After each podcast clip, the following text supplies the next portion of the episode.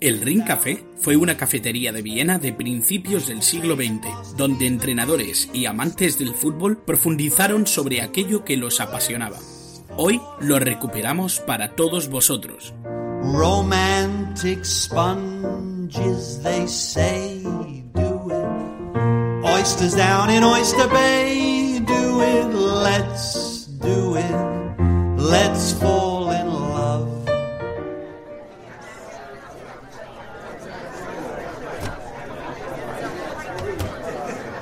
Muy buenas, Cristian, ¿cómo estás? Pues muy buenas, Miguel. Pues mira, pues encantado otra vez de estar por aquí por nuestro café de confianza para charlar un ratito sobre fútbol. Bueno, preparados para otra charla, preparados para otro café, en la mesa de siempre. Así que, bueno, yo de momento voy a pedir un café solo, ¿eh, Cristian? Yo café con leche, yo no voy a cambiar. Yo ya te digo, yo, yo, voy sobre seguro muchas veces. es un hombre de costumbres. Sí, en el café, de luego, poco me pueden tocar. Bueno, pues vamos a estar cómodos en el café porque hoy hablamos de un tema bastante complejo eh, eso es así. Una realidad en la que se juntan dos mundos que a mí no me parece que, puedan tener relación, así a simple vista, pero que creo que, puede sorprender a muchos lo, unidos que están, ¿no? A veces en la historia. Es que la guerra y el fútbol se han dado la mano más veces de las que nos gustaría, Cristian. Sí, esto es lo típico, ¿no? Que se comenta muchísimas veces, por muchísimos hechos, de eh, debe estar ligado deporte y política, porque quiero decir, eh, a, fin último, a fin último son las dos ligaduras, los dos temas ligados, deporte en el lado del fútbol y política en el lado de guerra, no es otra cosa que eso y, evidentemente están eh, ligados intrínsecamente como el deporte es parte de la, de la sociedad, no, no, hay más. Y la verdad es que ha estado siempre salpicado de, de numerosos episodios bueno, negros. Eh, la, guerra ha salpicado al fútbol en numerosos episodios, pero es verdad que hay alguno, si se rasca, que se podría llamar incluso simpático, ¿verdad, Miguel? Sí, sí, sí, sí. De hecho, yo quiero dejar claro, y que quede ya claro ya desde el principio, eh, que nosotros somos muy de la idea de que deporte o fútbol en este caso, y política están completamente unidos, ¿vale? Vamos a empezar por ahí. Y hablando de eso, me gustaría apuntar algo que comentaba Tony Padilla en su último libro, El historiador en el estadio. Eh, porque en él cuenta que Hobsbawm, que es un autor, uno de los grandes historiadores contemporáneos, eh, que he leído y que me parece apasionante como cuenta la historia, recurría a menudo a diferentes cuestiones, como el jazz, los trenes, el cine, para entender y contar la historia. El fútbol en muchos casos eh, eh, es también ese vehículo, Cristian, para entender mejor lo que nos rodea. Eh, y, bueno, es que estamos hablando de un deporte con más de 150 años, que se entiende que la historia ha encontrado a través de él un marco afín y complejo, pero que sirve para acercarnos muchas veces a capítulos tan interesantes y cruentos, pues como, como es la guerra, ¿no? Sí, a ver, es evidente que con, como tú has comentado, con tantísimos años de historia y con todo lo que ha pasado, desde luego, una de las cunas futbolísticas que ha sido siempre como ha sido Europa y la inestabilidad que ha rodeado Europa durante tantos tiempos, durante el siglo XX sobre todo, eh, eh, el fútbol ha estado salpicado de muchísimos episodios que, bueno, le han eh, hecho desarrollarse de, un, de, de, una manera u de otra y sobre todo también que han que han frenado en seco y también han posibilitado que nazcan generaciones de futbolistas muy distintas entre sí. De, alguna manera la guerra ha vertebrado también el desarrollo del fútbol eh, en los últimos años, en los últimos 150 años. Es que no puede ser de otra manera. Por eso es, lo que tú has dicho. Aquí somos de la idea de que esto va eh, íntimamente ligado, está claro. bueno, pues para hablar de esto, ya que hemos comentado, pues tengo un audio precisamente de Tony Padilla, que nos cuenta un poco su visión sobre esta unión. Lo escuchamos, Cristian. La guerra es ese invitado que nadie quiere en su casa, pero que cuando decide autoinvitarse, revienta una ventana, entra por la puerta y te acaba marcando la vida. Así es la guerra, afecta absolutamente a todo y por tanto desde que el fútbol nació como deporte organizado también se ha visto muy condicionado por culpa de la guerra. Episodios tenemos numerosos, pero seguramente los más conocidos están vinculados a la Primera Guerra Mundial, pues fue el primer gran conflicto moderno que a la vez llegó cuando el fútbol ya era un deporte de masas. Por eso, decenas de futbolistas británicos y escoceses fallecieron en el frente de la Primera Guerra Mundial, el mismo frente donde en la Navidad de 1914 se produjeron los famosos partidos de la tregua, cuando soldados ingleses, escoceses, alemanes o franceses decidieron que no querían luchar por una noche de Navidad y usar en el fútbol como herramienta para comunicarse en un sentido positivo.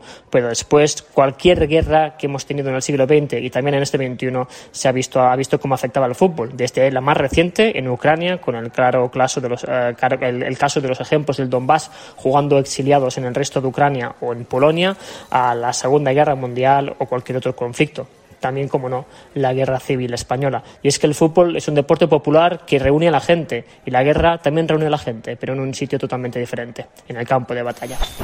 Pues aquí el apunte de nuestro amigo Tony y aquí la introducción a un tema apasionante. Hay que decir que una de las anécdotas bélicas que a mí más me llamaron siempre la atención nace en la Primera Guerra Mundial. Eh, estamos hablando ya de hace mucho, mucho tiempo.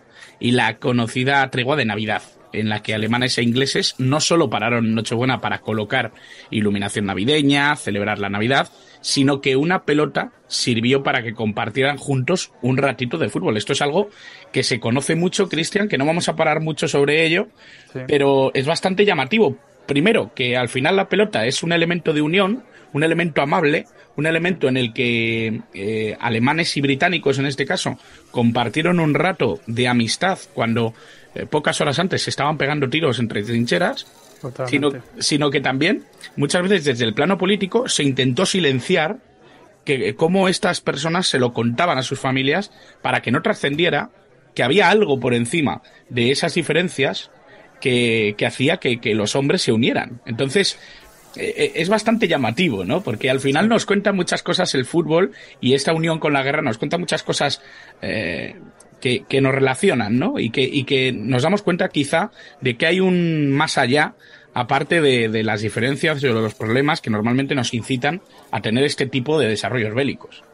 Totalmente, y es que este es uno de los episodios, vamos a entrecomillarlo, simpáticos que te he comentado al principio, porque bueno, es evidente que, que en algunos casos lo que tú has comentado, la pelota está por encima de todo, y este es uno de ellos, el parón eh, en la Navidad de, de 1914 de esta, de esta, Primera Guerra Mundial, con, bueno, con este parón deportivo entre alemanes y británicos, pero es que también eh, claro, mientras tú eh, comentabas este, este hecho, se me vienen a la mente mmm, casos de, en los que el fútbol, en los que el buen manejo de la pelota, el ser conocido como gran jugador, le ha salvado la vida a más de una sí, estrella señor. mundial. Por ejemplo, se me viene a la cabeza eh, Fritz Walter, de, prim de, de, primera mano, eh, Ernst Wilimowski, por ejemplo, eh, también en esa, en esa, época convulsa, estamos hablando ya de la Segunda Guerra Mundial, pero eh, en muchísimos eh, casos, en campos de trabajo, campos de concentración, eh, personas que en esos parones, como que también se realizaban en, en, en esas bueno, cru cruentos lugares, porque no se pueden llamar uh -huh. de otra manera, esos parones para jugar al fútbol, mucha gente se puede decir que salvó la vida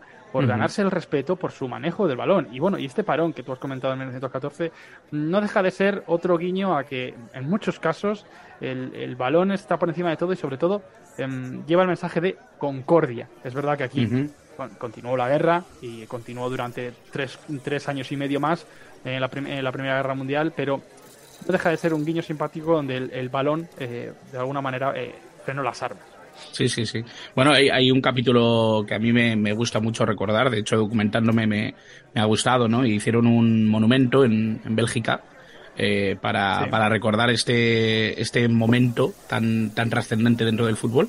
Lo inauguró Platini y hubo un, una rueda de, de lecturas de las cartas de británicos y alemanes contándole a sus familias todo esto, eh, todo lo que significó ese partido de fútbol, lo felices que estaban, lo, lo difícil que era volver a las trincheras después de haber compartido ese rato de, asueto, ¿no? De ocio y de, y de diversión entre personas que muchas veces no compartían absolutamente nada más que esa pelota. Así que es bastante llamativo, es bastante interesante, ¿no? Asomarse a este tipo de temas y tristemente, creo, eh, en los últimos tiempos nos ha tocado vivir otro, otra unión, ¿no? Entre fútbol y, guerra, otra batalla que, de hecho seguimos viviendo y que seguimos eh, padeciendo como seres humanos, que es esta de Rusia y Ucrania, ¿no? Yo creo que al final, independientemente de motivos, independientemente de opiniones, eh, si nos vamos directamente al desarrollo bélico, es algo que no gusta a nadie, es algo que, que perjudica las vidas de muchísimas personas y realmente, si nos vamos directamente al fútbol, lo cierto es que ha habido grandes repercusiones dentro de este conflicto también.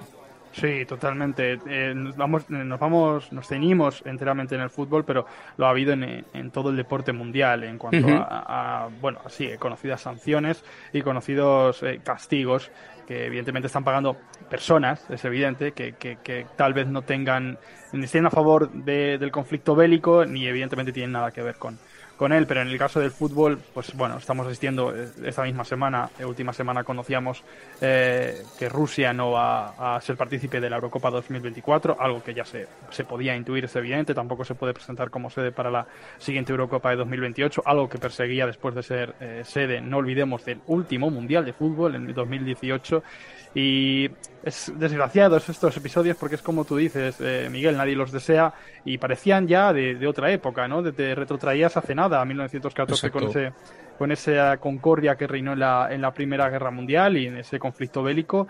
Y estamos aquí ya más de 100 años después y estamos eh, no con la misma historia porque evidentemente de momento la magnitud es bastante menor a ese, a ese episodio pero, pero de alguna manera estamos, estamos igual y parece que, que esto no avanza.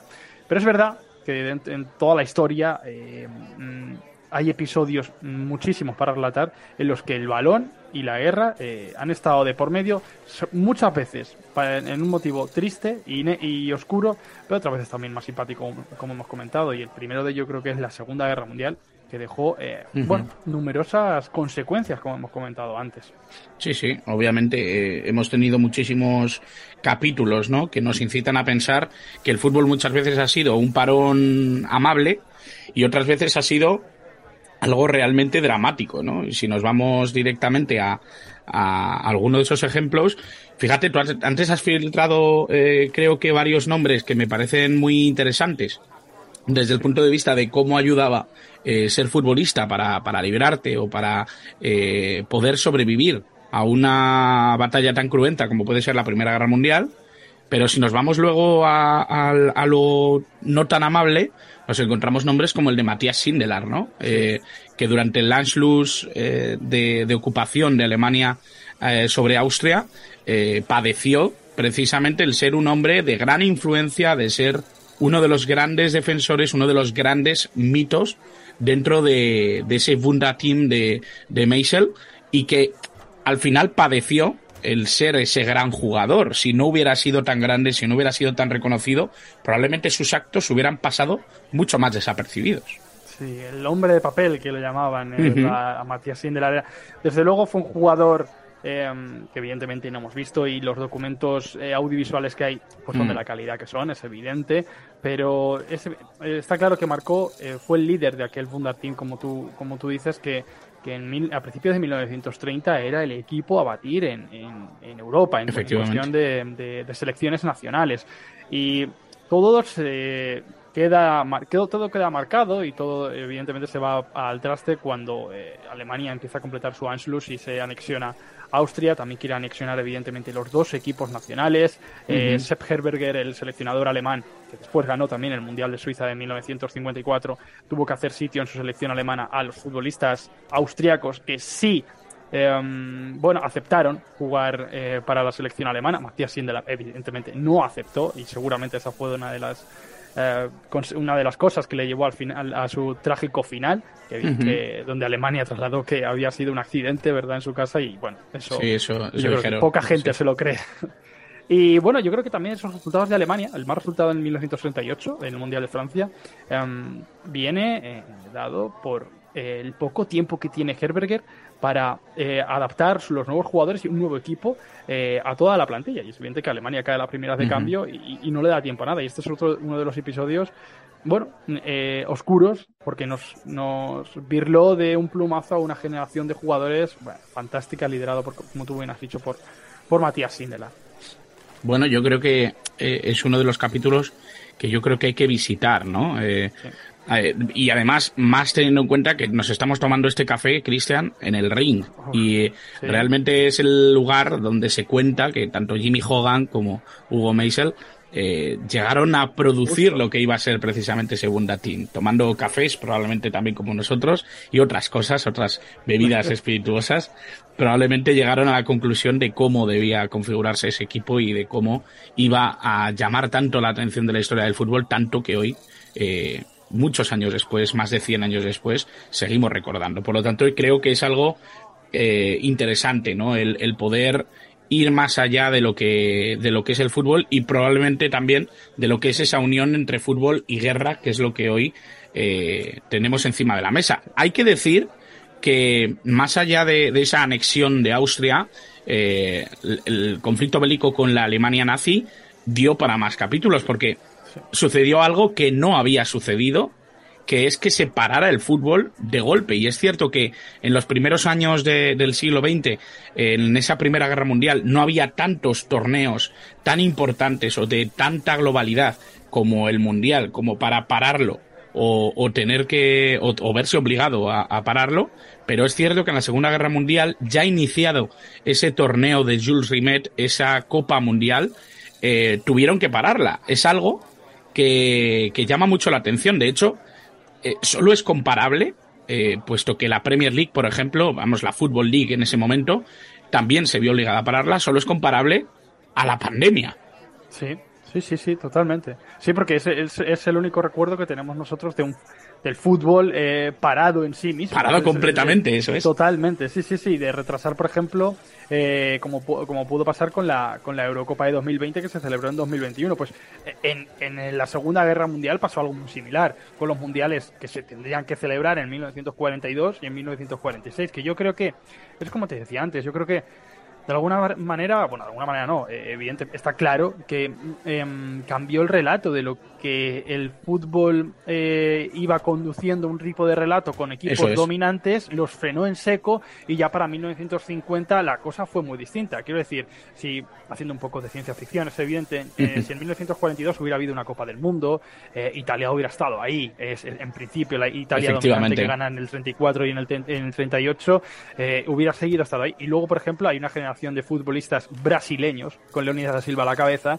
que uh -huh. casi da el campanazo en, en, en Francia 38 y que seguramente en el 42 incluso postulándose como, sí. como organizadora del Mundial, porque era una de las que estaba postulándose junto a la Alemania uh -huh. nazi, eh, podría haber dado la sorpresa perfectamente junto con otras, sí. otros equipos que luego después ya desaparecieron casi por completo, como puede ser esa generación checoslovaca del, del 34 que es finalista, uh -huh. una, una, entre comillas, proto-Hungría antes de que llegara la sí, gran sí, Hungría de, de, 1950. Sin duda, eh, eh, esa claro. Hungría de los años 40 podría haber dicho muchas cosas, igual que lo podría haber dicho Alemania o, o, o la propia Italia, ¿no? De, de Pozzo, que, que yo creo que podría haber tenido una continuidad. Es, es bastante llamativo. Eh, por, por, trasladarlo a algo mucho más cercano, Cristian, eh, uh -huh. eh, hay que decir que en la Segunda Guerra Mundial lo que no para es la Liga Española.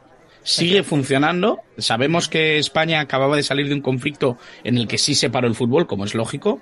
Eh, hubo un parón, si no me equivoco, desde el 37 hasta el 40. Pero sí, sí que es cierto que durante la Segunda Guerra Mundial esto no para y, y, el fútbol sigue en España como pasó en otros muchos países. De hecho, en la Segunda Guerra Mundial eh, hay entrenadores que tienen que irse a países neutrales para poder seguir sus carreras, futbolistas que hacen lo propio, eh, los que pudieron huir del conflicto, por así decirlo. Pero sí que es verdad que si, establecemos ese paralelismo con cómo ha, ha sido de brutal eh, la Segunda Guerra Mundial con respecto a este deporte, lo cierto es que es difícil encontrar algo, algo parecido. Eh, quizá ha sido el evento que más ha visto como sus efectos han afectado directamente a un deporte tan mayoritario, tan global, tan grande como estaba haciendo, siendo el fútbol en esos años 40. Sí, es que yo creo que coincido totalmente lo que has dicho. Lo más parecido puede ser la pandemia, porque es que a nivel global, sí. incluso Incluso te diría que la pandemia mmm, lo paró todo incluso más. Quiero decir, a nivel global, la pandemia fue global. Sí, eso es la verdad. guerra, la guerra eh, se centró evidentemente en Europa y como tú has dicho, por ejemplo, sí. España venía de un conflicto bélico como la, como la guerra civil y no paró, eh, porque mm. eh, de alguna manera en su territorio no vivió bombardeos, no vivió eh, el lado más cruento de la guerra, que por otra parte ya venía de vivirlo sí. años atrás. Entonces, la, la, competición no paró y seguramente el, el régimen franquista tampoco em, hizo, hizo, lo, hizo todo porque el fútbol continuara y es lo, lo, de, siempre, pan y circo, ¿no? Para que la gente estuviera de alguna, de alguna manera distraída en ese ambiente de posguerra tan traumático que le tocó vivir a la nación española. Pero yo creo que mm, si nos retrotraemos y, y vemos el parón, observamos un parón completamente eh, global, yo creo que no ha habido otra cosa como, la pandemia. Yo diría, vamos, en principio no se me viene algo igual a la cabeza. Pero lo, que sí que vemos es que quizá eh, hay cierta dificultad más hoy en, en, tiempos contemporáneos para paralizar algo como el fútbol, porque es cierto como que de alguna manera no se puede vivir sin el resultado final. No se puede vivir sin que sepamos quién gana el campeonato, ¿no? Incluso ha habido casos tan sonados, ¿no? Como el francés o como el de Países Bajos, de la Eredivisie, eh, dando el título casi cuando los torneos eh, les faltaba la mitad, ¿no? O, o les faltaban mínimo 10 jornadas. Es algo bastante llamativo, ¿no? Eh, como hoy eh, importa tanto el resultado en todos los sentidos, y esto es un apunte que, que me acaba de surgir, ¿eh? no sé si la gente estará de acuerdo, pero hoy importa tanto el resultado que no podemos vivir sin él. Yo creo que cuando llegó uno de estos actos terribles, como puede ser una guerra, eh, eso es lo de menos, pero hoy por hoy, una gran pandemia que lo paraliza absolutamente todo, no frena la necesidad que tenemos de saber quién ha ganado.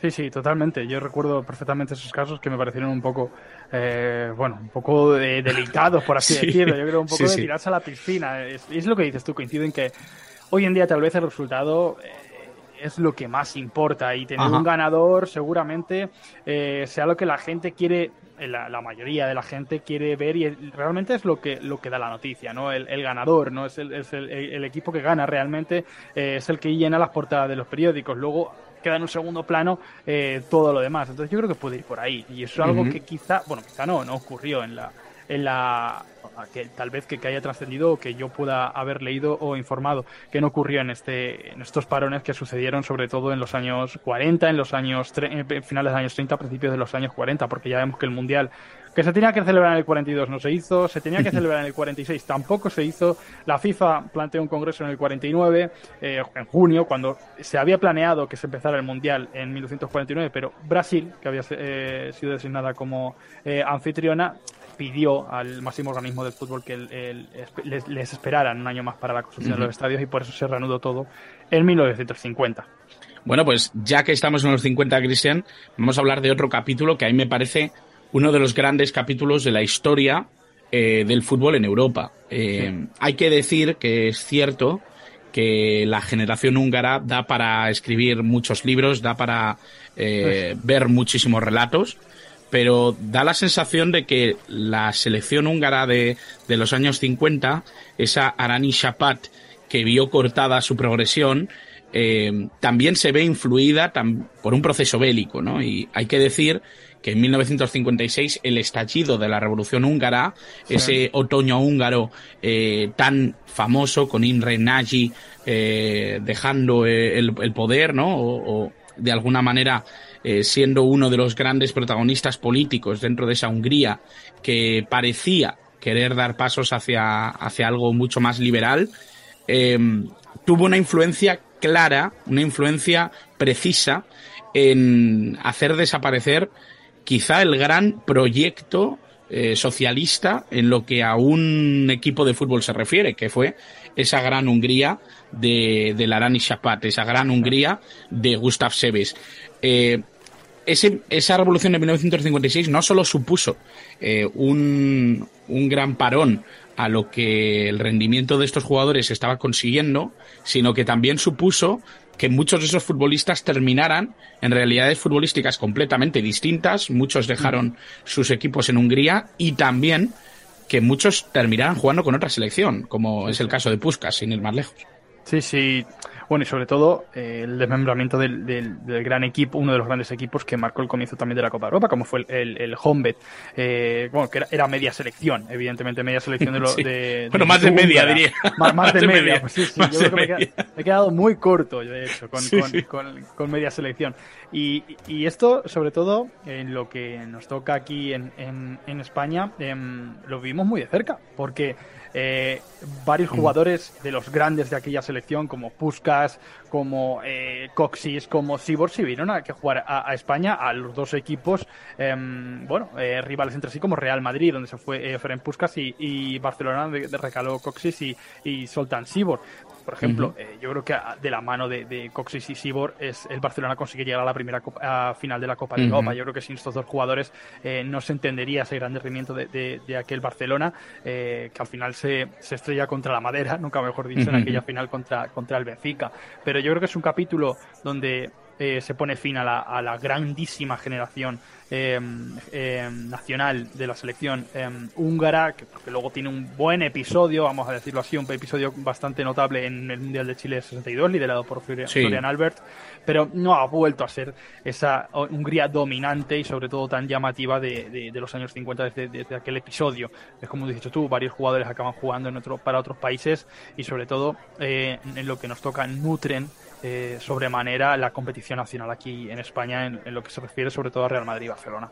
Sí, de hecho es, romper una generación eh, de, manera completa, ¿no? Eh, es algo muy parecido. Yo siempre hago el, símil, es, es, completamente erróneo porque sé que, son resultados distintos y que son situaciones distintas. Pero en el 58 se estrella el avión del Manchester United y eso obliga a que cambie una generación prácticamente de, manera completa, ¿no? Dentro de uno de los clubes que estaban empezando a ser importantes en Europa.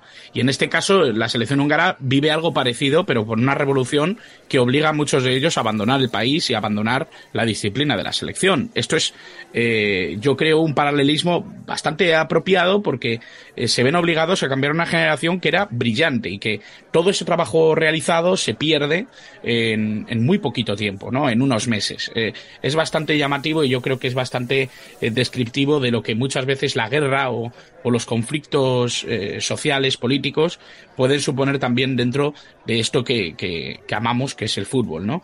Eh, y yéndonos un poquito más adelante, creo que tenemos otro de esos apartados que, que son llamativos, como es precisamente eh, bueno, primero sí que hay eh, un, un, tema que, que, a mí me gustaría tocar, que es el de las Malvinas, ¿no?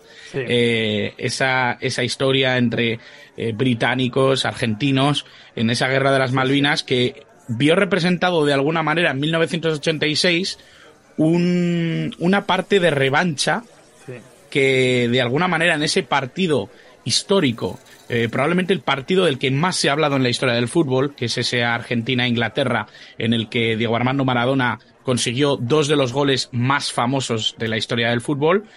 Eh, yo creo que también vio representado un poco esa, esa revancha, ¿no? Con, los ingleses. Sí, es que em, yo creo que no estaríamos muy equivocados si afirmamos que em, tal vez uno de los partidos más recordados de la historia de los mundiales, como es Inglaterra-Argentina en 1986, em, no hubiera tenido el mismo desarrollo sin este conflicto. Yo Probablemente no. plenamente seguro.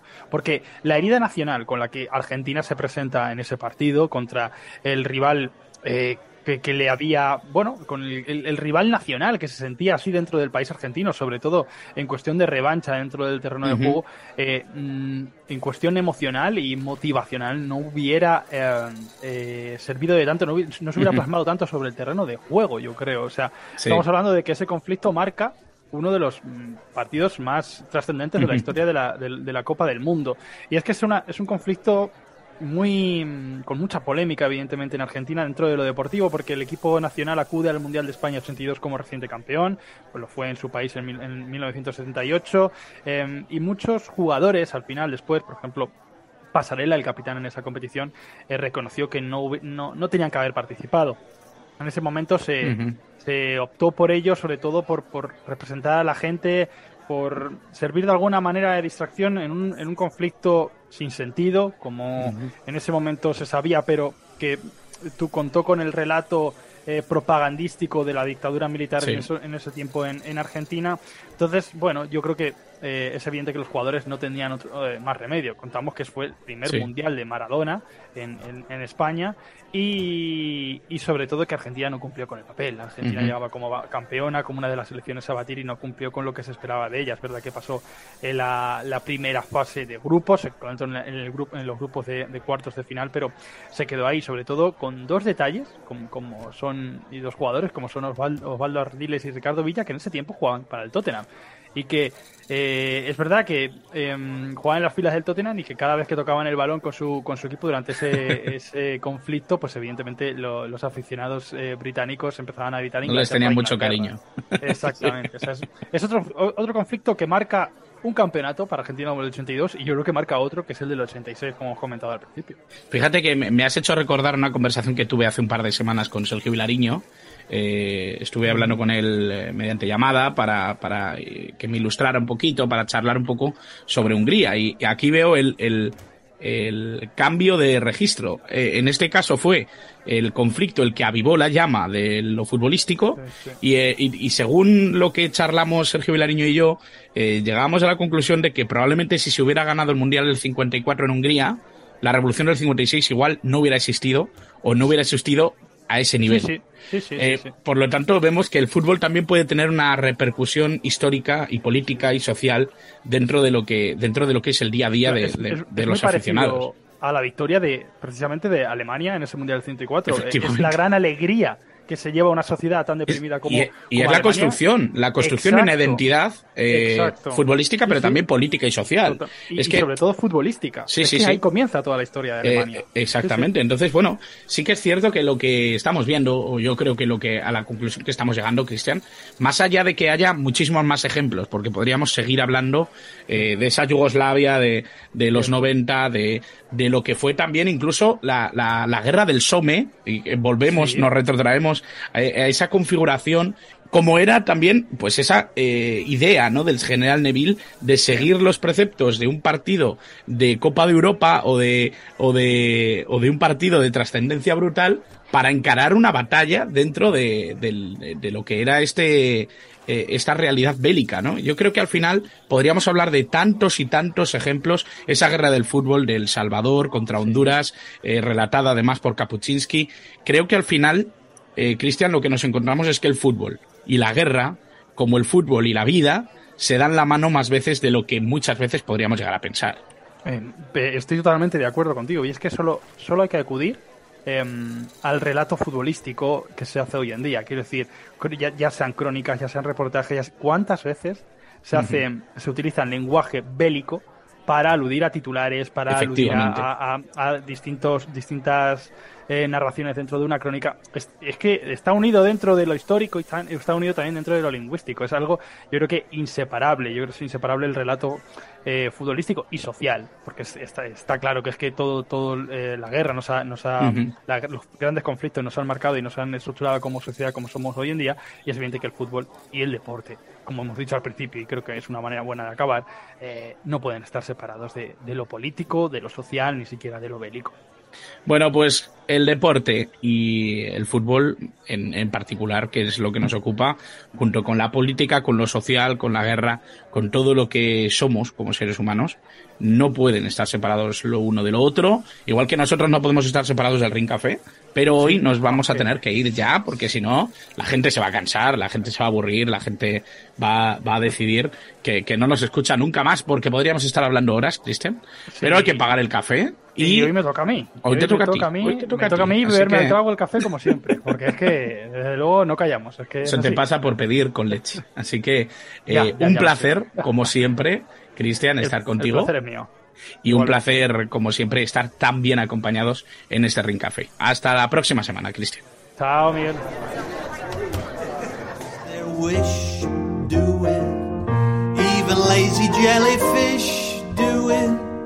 Let's do it. Let's fall in love.